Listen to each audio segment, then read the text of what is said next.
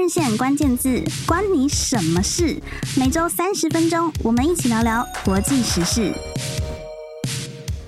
Hello，各位听众朋友，大家好，欢迎收听这个礼拜的换日线关键字，我是换日线内容编辑雅维。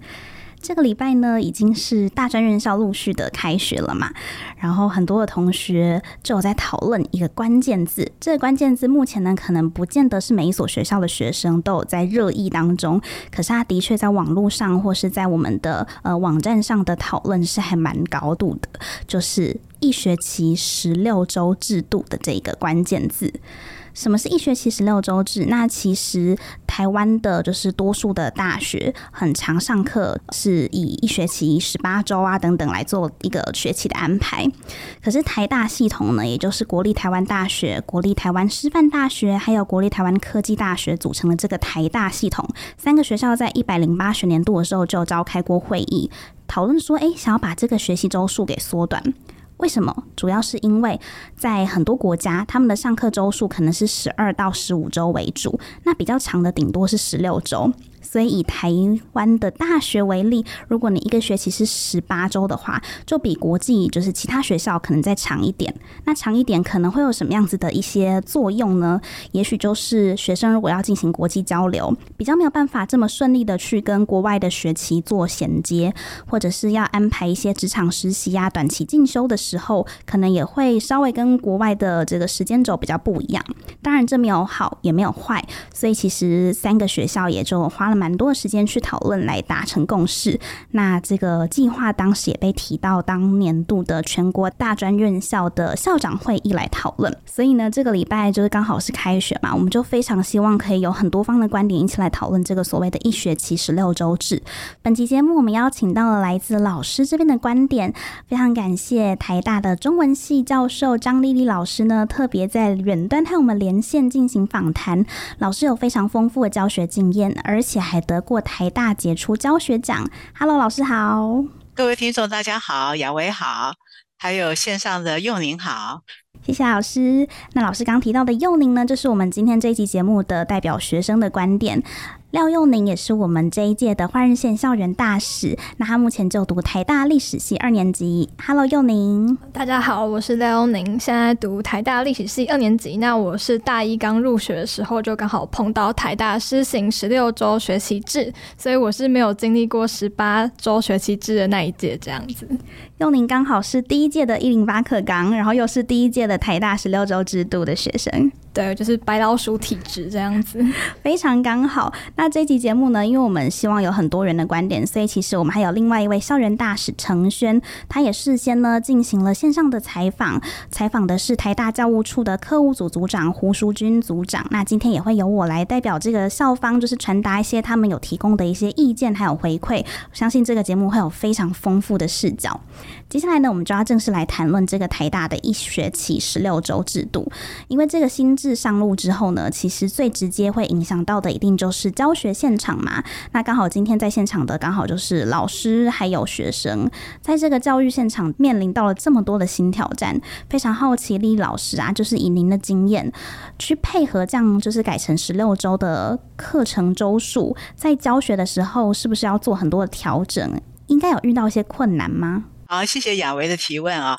那我首先要说明，我在台大教书将近二十年的时间啊，那等于是前面十八、十九年都是十八周，那现在才改为十六周，所以我的感受应该算是蛮鲜明的啊。因为毕竟那么长的十八周，我觉得最难的啊，最困难就是拿那个度。其实很简单的一个做法，就是压缩嘛，十八周的东西就全部压到十六周里面，这是一个做法。可是那样教起来可能会很辛苦，老师要讲得很急切，学生也会觉得压迫性很强。所以我想要适度的调整，那要调整哪些单元？这就是我们面临最大的挑战啊。比方说。怎么调的方式，像是我我是不是干脆拿掉一些单元不要说，或者是我把它们改成自主学习？那要怎么样自主学习？我要先录影片，还是给他们课外的阅读材料啊？那有哪些做法？啊，或者是说我把它这些单元改成作业，或者是让助教来上，这都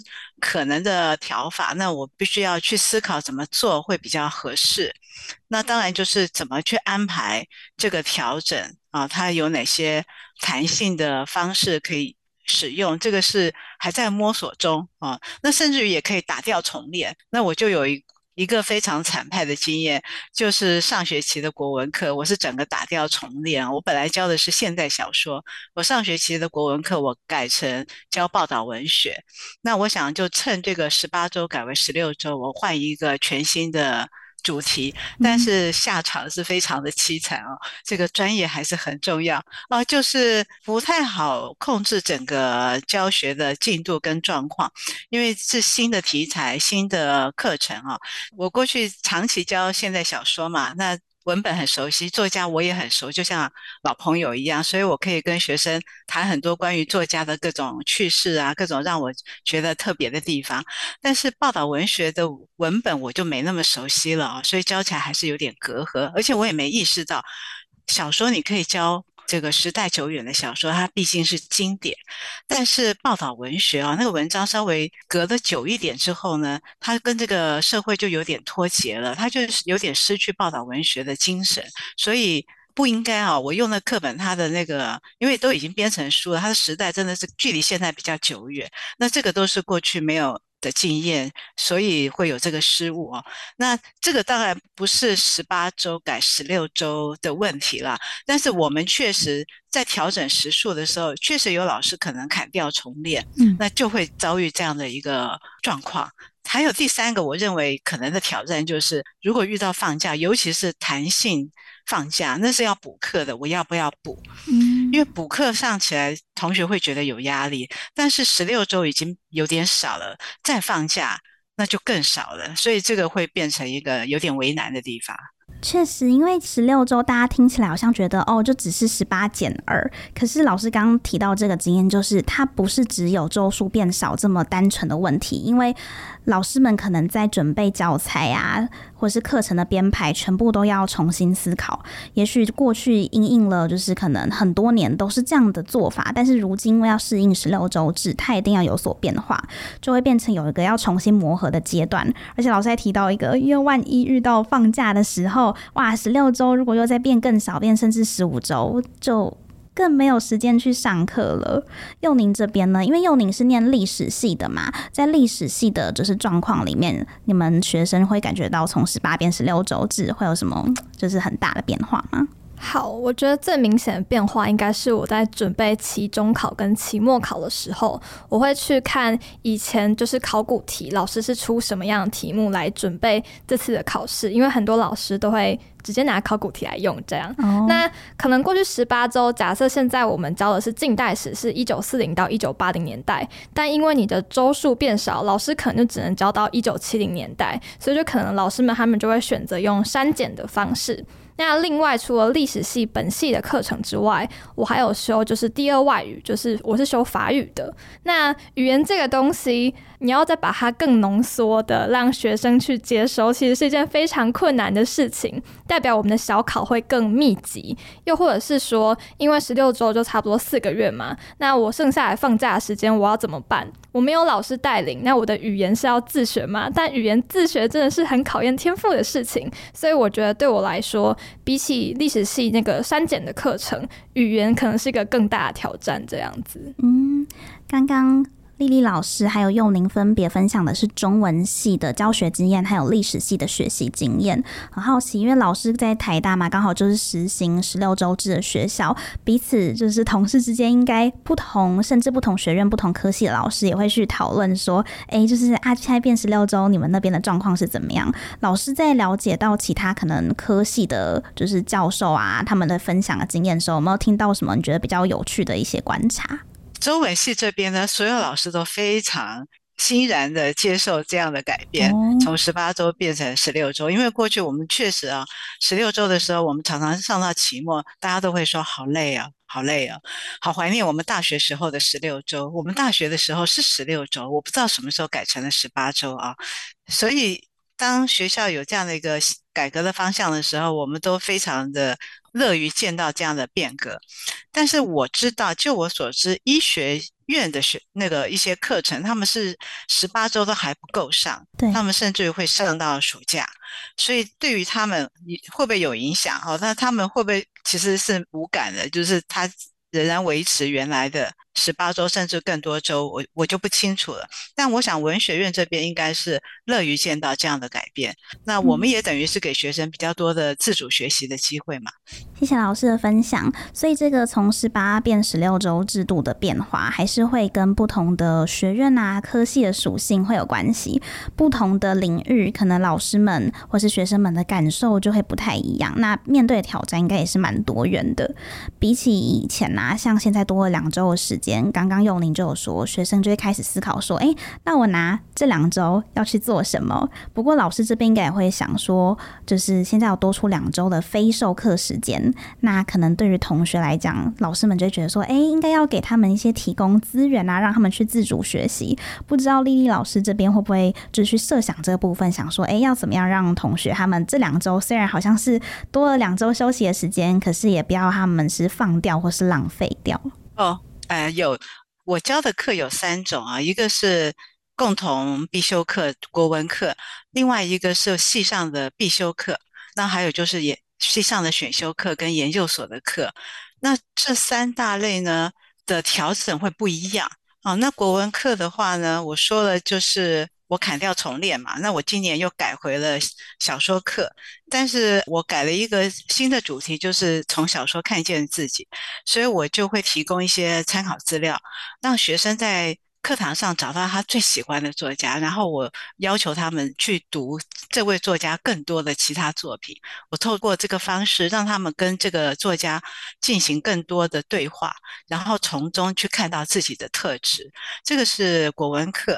那如果是必修课的话呢，我会增加作业。但是我也考量到是学生会觉得压力过大，所以我的作业会变成期中考题跟期末考题，也就是他压力不会那么大，等于是转化成期中考的一题，他等于少回答，他占分十分的话，他期中考有十分啊，就是这个作业的成绩。那这样子的话，等于是虽然增加了作业，但是不会增加太强的压力。嗯，那这是还有必修课哦，因为是一年的课。我会利用寒假，那寒假期间之前我就要求他们在寒假要学汉语拼音。那这个课是语言学概论，那我认为学会汉语拼音对中文系来讲有很多好处，所以我会要求他们寒假学。还有就是 IPA，IPA 就是国际音标，那国际音标是用来精确精准的标记各种语言的发音。让他们自己在线上自主学习，开学的时候，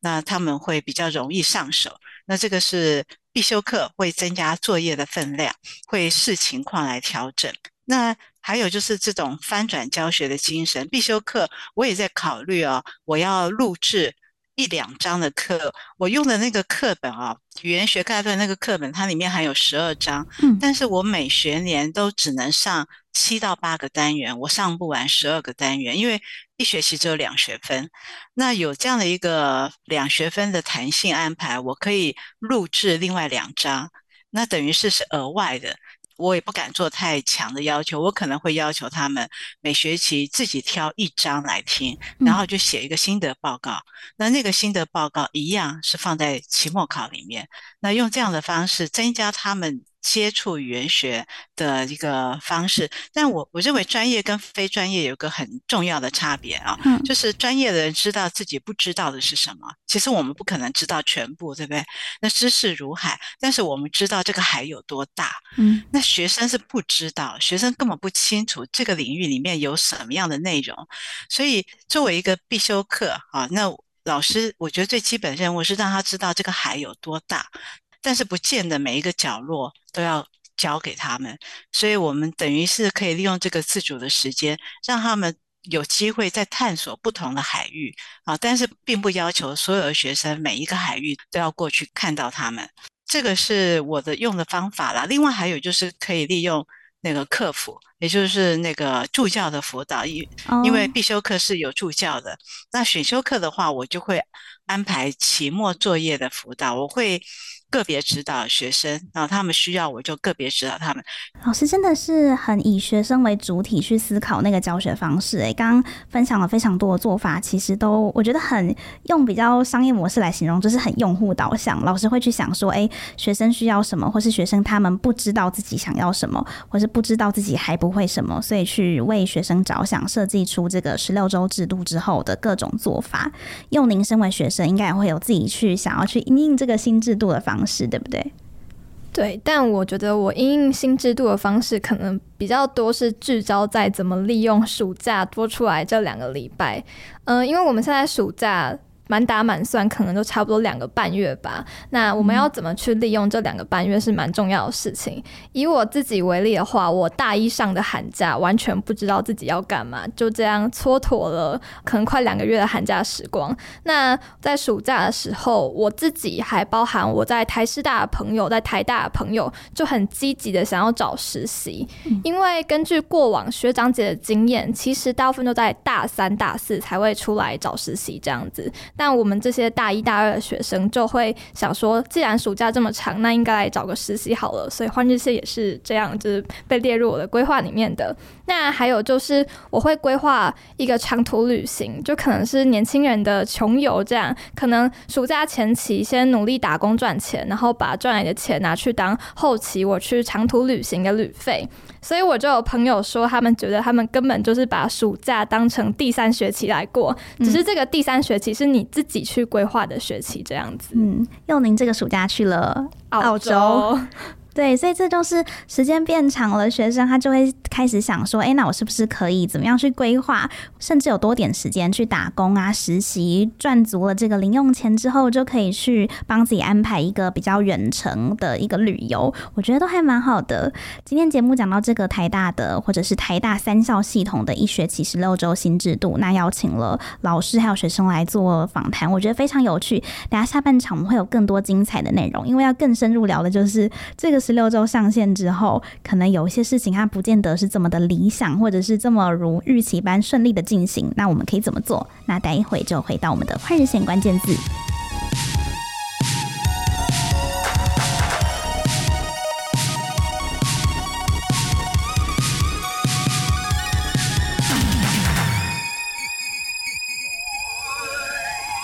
好，我们继续来。在换人性关键字聊聊这个一学期十六周制度的大学新制度。那根据就是我们有采访到的台大教务处课务组组长胡淑君老师呢，他也说过，他说其实一开始他们在台大校内做了非常多的沟通，还有师生座谈会，有试办过十六加二周的执行方式，比较像是一个实验性质，就是一个缩短成十六周的过渡期。那因为我们现在有发现啊，其实除了台大、台师大推出十六周制度，其他台湾的学校也纷纷的做出了一些调整，但是可能不见得是很一样的。例如成大他们推出十五加三制，台科大是十六加二，所以其实有点像是各个学校有在进行一些测试的一个阶段，想要不断的去调整跟适应。那也许可能会有个趋势，就是再慢慢的进入十六周。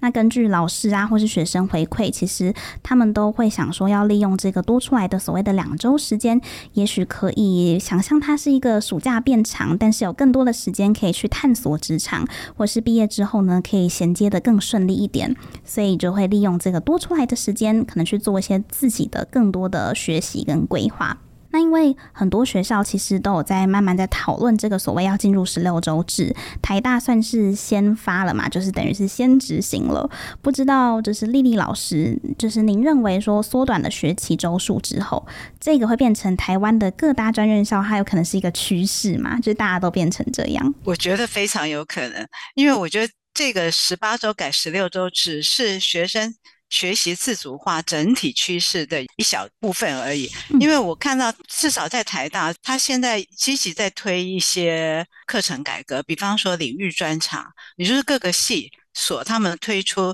领域专长的课程，中文系推了五个领域专长，这个是供给学校跨系所的学生，他们都可以来修这些领域专长，又或者是荣誉学程，那个是自己系上想要培养更专业的。学生，那我们就开荣誉学程，那他就写论文的训练。那还有学校推校学士、院学士，那这些做法都是让学生他有更大的自由，他可以去选择他想要上的课。那十八周改为十六周，里面也有让学生更多自主学习这样的一个精神在里面，所以我觉得那是整个让学生有更多学习上的自主权，还有更多的弹性这样的一个整体趋势中的一个环节，所以我认为它是有可能成为趋势的。嗯。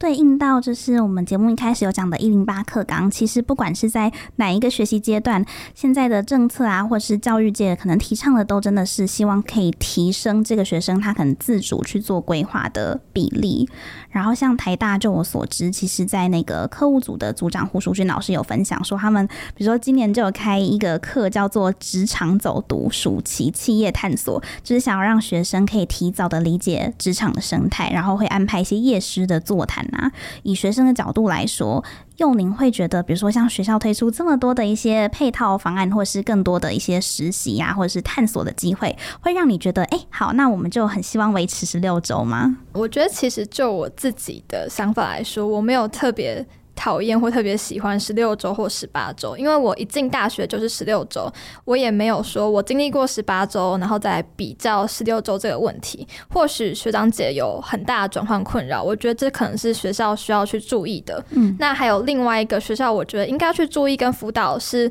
因为高中我们一学期印象中是九十九天还是一百天吧？如何从高中一个老师带你走过二十周，变到现在大学你要自己走过十六周，我觉得是需要。多去辅导的，那或者是说，也可以多安排一些学长姐来跟学弟妹们分享，说要怎么样去时间安排，然后怎么样去安排你这个这么长的假期。那刚刚有特别提到说，学校有个课程是希望大一大二的同学就是走进职场嘛，那或许学校可以提供。更实际、更实质的实习机会，就是跟产业接洽，而且可能学校这边开放几个名额，让学生们去竞争那个实习机会。我觉得其实也蛮好的，因为呃，我觉得实习是一件可以学习到很多事情的好机会，所以我就觉得这也是学校可以考虑的方向。嗯，刚刚幼宁讲到一个，就是等于说大家可能会开始思考说，这十六周我要怎么去安排嘛？所以我觉得可能线上去找资源，我觉得也会变成一个路径。举例以换日线为例，我们就是做媒体嘛，所以其实我们不管是在网站或是社群，或是像大家各位正在听的这个 podcast，其实我们透过不同的形式跟平台，一直就是推出内容。这个内容很多都是包含跟教育或是实习或职涯有关，其实也是很希望。可以多提供给年轻的读者，就是像幼宁刚刚讲的，在思考说，诶，那我接下来这十六周我要自己怎么度过的时候，换日线比较像一个陪伴角色啦。我们有在各地的作者，可以给大家一些就是过来人或是现身说法的经验。所以，我们包含其实职场啊什么的文章都很多，也欢迎就是在聆听的各位，如果你是同学啊，或者是是家长、老师，都可以推荐就是其他人来看一下换日线。那除此之外呢，其实我觉得还有一个非常好奇的点，因为我们今天一直讲到十六周这个周数，那它在制度设计上呢，其实我觉得在不同地区或是国家学校，一定多少都会有差异啦。即便它会有一个趋势，不晓得丽丽老师这边的观察，就是有没有什么你有看过其他国家的案例啊，或是其他学校的经验，你觉得是蛮可以跟听众朋友分享看看的？我三十年前我在德国念过书。啊，念过一段时间，我没有拿到学位，但是那个那个经验我可以分享。不过就是它真的有点久了啊，那是三十年前的德国。那我印象很深刻，一学期就十五周，寒假两个月，暑假五个月。但是寒暑假我们并不无聊啊，因为在在德国，在那个文化之下啊，他们很看重。个人的自我充实，就是他们觉得我需要很多时间去发展我的兴趣，我需要很多时间去探索我感兴趣的事物，我需要很多时间去自我充实，所以他们早就已经习惯了有很长的假期。但我们到德国去，我们也很自然而然的入境随俗啊，我们就没有那么大的焦虑。我刚刚从幼宁的的那个谈话中，我有感受到一种焦虑感，就是寒暑假这么长，我不想浪费它，我想要好好的利用它。但是在德国，他们很多人其实只是享受过日子而已，他什么事都不做，但是他们的国家也提供了大量的文化活动。那我那时候是坐在。蹦波昂这个小城市，但它是那时候是德国的首都，它有两个广场，就是它的都市很小。整个暑假期间三个月的时间，几乎每天都有艺文活动上演，就是你都可以去看表演，都是免费的。所以你我们每天都出门，然后就在这个像一个大花园一样的城市里面到处散步，然后四处找朋友聊天，生活过得很写意。我们也觉得很好，我们没有啊，糟糕，我没有好好的学习，我没有把握这个学习的时间怎么办？嗯、没有这样的焦虑，那那是那个文化所产生出来的这种氛围。那所以我想，那个我们推行这样的制度的时候，确实我们也要调整整个社会的资源的力量。就像用您刚刚一直一再呼吁的，那学校你可不可以给我们一些实习的机会？你可不可以告诉我们寒暑假我可以怎么去？使用它，利用它。那我觉得整个的社会可能也要有更多这样的一个气氛出现，就是我是我自己要去探索，我自己要去要去发展，我的人生是在我手上的，我需要更多的自由的时间，我才有办法充分的成长，充分的滋养。那这个是不同的文化所体现的。我要说实话，我三十。年前我从德国回到台湾，我有一阵子的不适应，我觉得压力很大。就是台湾的步骤非常的快速，然后我们很强调做事要有效率，我们不太生活，我们更看重工作，我们更看重效率。那这个是文化差异，所以我们改成十六周，也许也会有这样的冲击在。回应老师刚刚说的，我觉得这个是因为不同的可能，比如说。国家环境，或是世代，或是氛围，的确会造成，就是可能大家的想法就会不太一样。那我在访问蛮多学生，也会有归纳出一个现象是，就是蛮多的 Z 世代或是大学生这个族群，其实他们会有错失恐惧症。英文的话就是那个 FOMO 嘛，缩写。在社群上，当你看到其他同学啊，这个寒假又在 A 公司实习，然后甚至身兼数职，还去逼那边。干嘛干嘛的，他们就会有一种觉得，就是那种压力，或是跟同差之间的那种，有点像是竞争，你有点像是羡慕的这样子的心态就会产生。所以我觉得社群的冲击之下，应该也会造成很多的不一样。然后像幼宁自己这边应该有一些观察，嗯、对不对？对，因为我前两天才跟我朋友聊天说，为什么看大家那个 IG 的现实动态，暑假前期。几乎人人都去日本，暑假末期几乎人人都在韩国，就是大家有一种原本是只有工作我们在叫内卷，现在连生活我们都要内卷，连娱乐我们都要经营出自己的那个很丰富的。呃，日语有个词叫现充，就是现实生活很充实的样子。就是为什么我们连平常的日常生活都要这样比拼了呢？这样子，那其他科系的同学呢？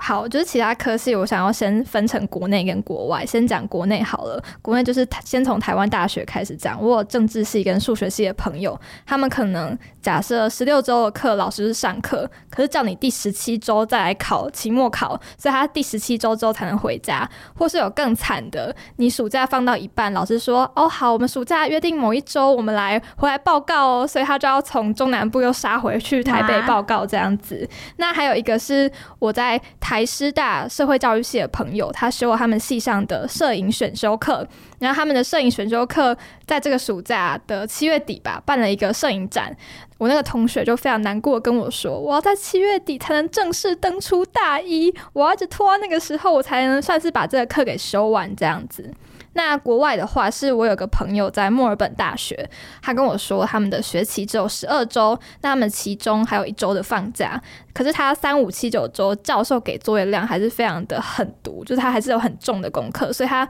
不会因为他是十二周就听起来比较轻松这样。而且他在入学一学期之后，他就放了四个月的暑假，他就很慌张，他不知道自己怎么办。我才读书读了三个月，我就要有四个月假期了，他就不知道自己怎么去利用那个假期。对，嗯。所以其实不同的学校或者是不同科系的学生都有不一样的经验，这让我就想到今天节目上半集丽丽老师分享的，因为老师因应十六周必须在课程上做调整。那刚刚又你提到那个可能暑假还学生还被扣回来说你们要回来考试或是报告，感觉听起来应该就是也许在。因应可能过渡期，也许老师在那个课程的安排上就有发现一些比较事先没有预料到，或是必须要去做一个配套措施的部分，所以的确在教学现场上会有各式各样的状况，真的是听起来蛮新奇，但是同时也觉得是蛮挑战的。那一学期十六周制度目前其实上路没有非常的久，但是呢，就是已经有很多的讨论啊，或是各方的声音都有出来。那因为没有意外的话，台大一定也会继续的执行下去嘛。所以在这个可以预见的状况之中，我相信在老师啊或是学生端，一定都会有很多觉得说，哎，应该是可以再去更改善，或是更调整的更好的地方。那未来可能会更顺利的去实施。那就想要请教莉莉老师，如果是以就是教学端来说，你觉得十六周制度上线至今啦，还有什么你觉得是可以在更改善的地方？我想我们真的不知道学生的感受是这样的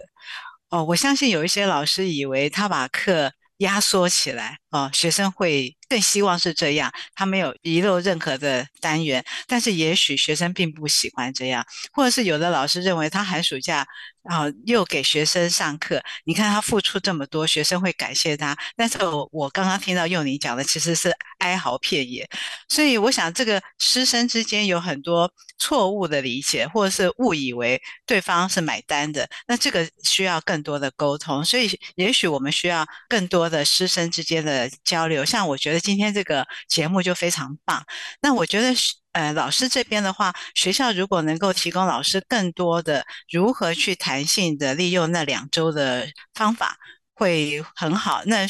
比方说放在我们学校的课程网站啊，就是这些方法，我们往往要自己去摸索啊，不太知道有哪些可行的方案啊。而且学校也可以让老师知道，尽量不要做哪些方式的调整。比方说，不要在寒暑假让学生再回到学校。像我出寒假作业，我刚刚就一直在自我反省哦。又你说学生要冲回来，我想，哎呀，那我出寒假的作业会不会太过分？那我想想，至少我没让学生跑回学校嘛。嗯。所以我们也希望学校让我们知道，呃，学生有对什么是觉得比较难接受的，那老师也可以做更多的调整。那还有，我觉得更重要的是说，究竟。学校的改革是往哪个方向走？他是不是希望能够达到更高阶层的哈，更充分的学生自主学习？那教学其实就是要不断的调整，不断的因应各种状况做调整。但我们也很希望我们的方向在哪里？否则我们在教书的时候，我们也会有一种不知道要如何调整，因为不太知道大方向。那这个当然我知道，学校恐怕也是摸着石头过河，也是一边调一一边走一边调啊。那但是学校的这个教育课程改革，毕竟还是需要有远见的。这个远见在哪里？我们也希望能知道。这个是教学方面，我觉得可以在学校再多做的地方。谢谢老师的回馈，所以这个就是政策下来，或者是制度改变了。其实不管是学生还是老师，对于彼此的认识，或者是对于自己接下来该怎么做，其实都还蛮仰赖，也很需要制定政策者，也就是校方，可能去做出一些引导，或者是提供一些平台，让师生之间可以去对话，知道彼此在想什么以及需要什么。幼宁这边呢，就是除了上课之外，呃，十六周制度会影响到的，也许还有考试这个部分嘛。呃，我在高三升大一的时候，我的高中同学他也是念台大，他就很开心跑来跟我说，我们圣诞节前就放寒假了，就他觉得这件事情很开心。然后我就泼他冷水说，可是这代表我们还不熟大学就要考期中跟期末喽。那后来就经历了就是忙乱的兵荒马乱的大一上，到大一下的时候就有有一点油条了。我们就会在期中考完的时候说啊，期中到了，期末还会远吗？这样子。那我有另外想要补充的事情是，这是我人生中第二次录 podcast。那上一次人生中第一次也是差不多在九月这个时间，但去年我是以一零八课纲第一届学生的身份，在讨论新课纲的议题。那那个时候，我印象中我在高三一个有很多教育部高层的会议上，我问了教育部高层一个我很好奇的问题。刚刚老师说教育改革是要有远见的。那那个时候的我觉得，一个教育政策的改革是现在大人希望我们这一批学生未来成为什么样子，他们想要把我们培养成什么样的样子去因应外来的世界。那个时候我有点生气，有一点太年轻，我就问教育部高层说：“所以是想要把我们培养成社畜吗？就是弄了那么多新课纲的新制度这样子。”那我今天在整理访纲的时候，看到胡淑君组长说台大有安排大一、大二的走入产业的那个课程，就希望我们提早认识职场。我就有种恍然大悟的感觉说，说啊，原来这是同一个系统、同一个脉络吗？原来从高中到大学这整套设计，真的是想要把我们培养成很适合走入职场的人才吗？那我也没有想要批评说这样对或不对。我只是觉得哇，原来是这样的。原来我从小到大受到的教育是希望我成为一个适合走入职场的人吗？对。正正在听这集 podcast 的同学们也可以想想这个问题。我觉得他也许没有一个正确答案，但是的确，我觉得很多人都会去思考说，那到底我们去应应这些新的制度，或者是不管是从学校来的，或是政府来的这些新的政策，到底希望我们就是身为学生，或是身为老师，我们应该成为怎样的一个学习者，或是教育者？那大学毕业之后，这样的制度对于我们这一代人的影响，它具体会变成是什么样子？我觉得大家一定都会很好奇，所以我认为其实有一个方式，我觉得是很可以去表达，就是同学的心声的。因为每学期大家都会做那个课程评鉴嘛，其实我觉得这个就非常重要。透过这个，就有点像是直接跟学校喊话啦。其实你上的这些课，或是这些老师，在经历了十六周制度这个改变之后，如果说大家其实真的有觉得什么不太适应，或是希望学校可以再做更多的配套，或是引导的更好的地方。也许都可以透过这个教学意见的填写的时候反馈。然后台大的这个教务处的科务组的组长他也有说过，他说其实当时在做过渡期十六加二周的时候，那时候两周的弹性教学周，他们很鼓励学校老师可以做线上课程。那他们就发现课程评鉴其实这两周并没有比实体课程还低。也就是说，其实同学们他们在适应新的趋势、新的科技或新的形式的适应度是蛮高的。所以，我们有适应度这么高的学生，还有很努力的在做教学调整的老师们，那或许学校这边也可以去想想说，对，那现在这个新制度抛出来之后，我们下一步可以往哪边走？所以今天呢，这个节目真的非常开心。可以邀请到来自就是台大中文系的张丽丽老师，还有我们的校园大使佑宁，来去直接这样的对谈，去分享非常多的事情。我觉得蹦出了很多新的想法。我自己身为就是媒体或编辑，我也会觉得，哎、有些东西或许是我接下来可以继续关注，然后请大家来就是发声的。那在听这一集换日线关键字的朋友们，就是欢迎你们参考我们这一集 Podcast 的节目资讯栏，我们会在这个栏位呢，就是提供关于比如说换日线的投书的办法。如果你对于十六周制度或是校园的一些各种教育的政策有一些自己的想法或经验，也很欢迎透过这个投稿的方式跟换人线做分享。那我们今天的换人线关键字节目就到这边，我们就下周六早上的十点同一时间跟大家见面喽。谢谢老师，也谢谢幼宁，谢谢，谢谢雅维，谢谢幼宁，谢谢各位观众。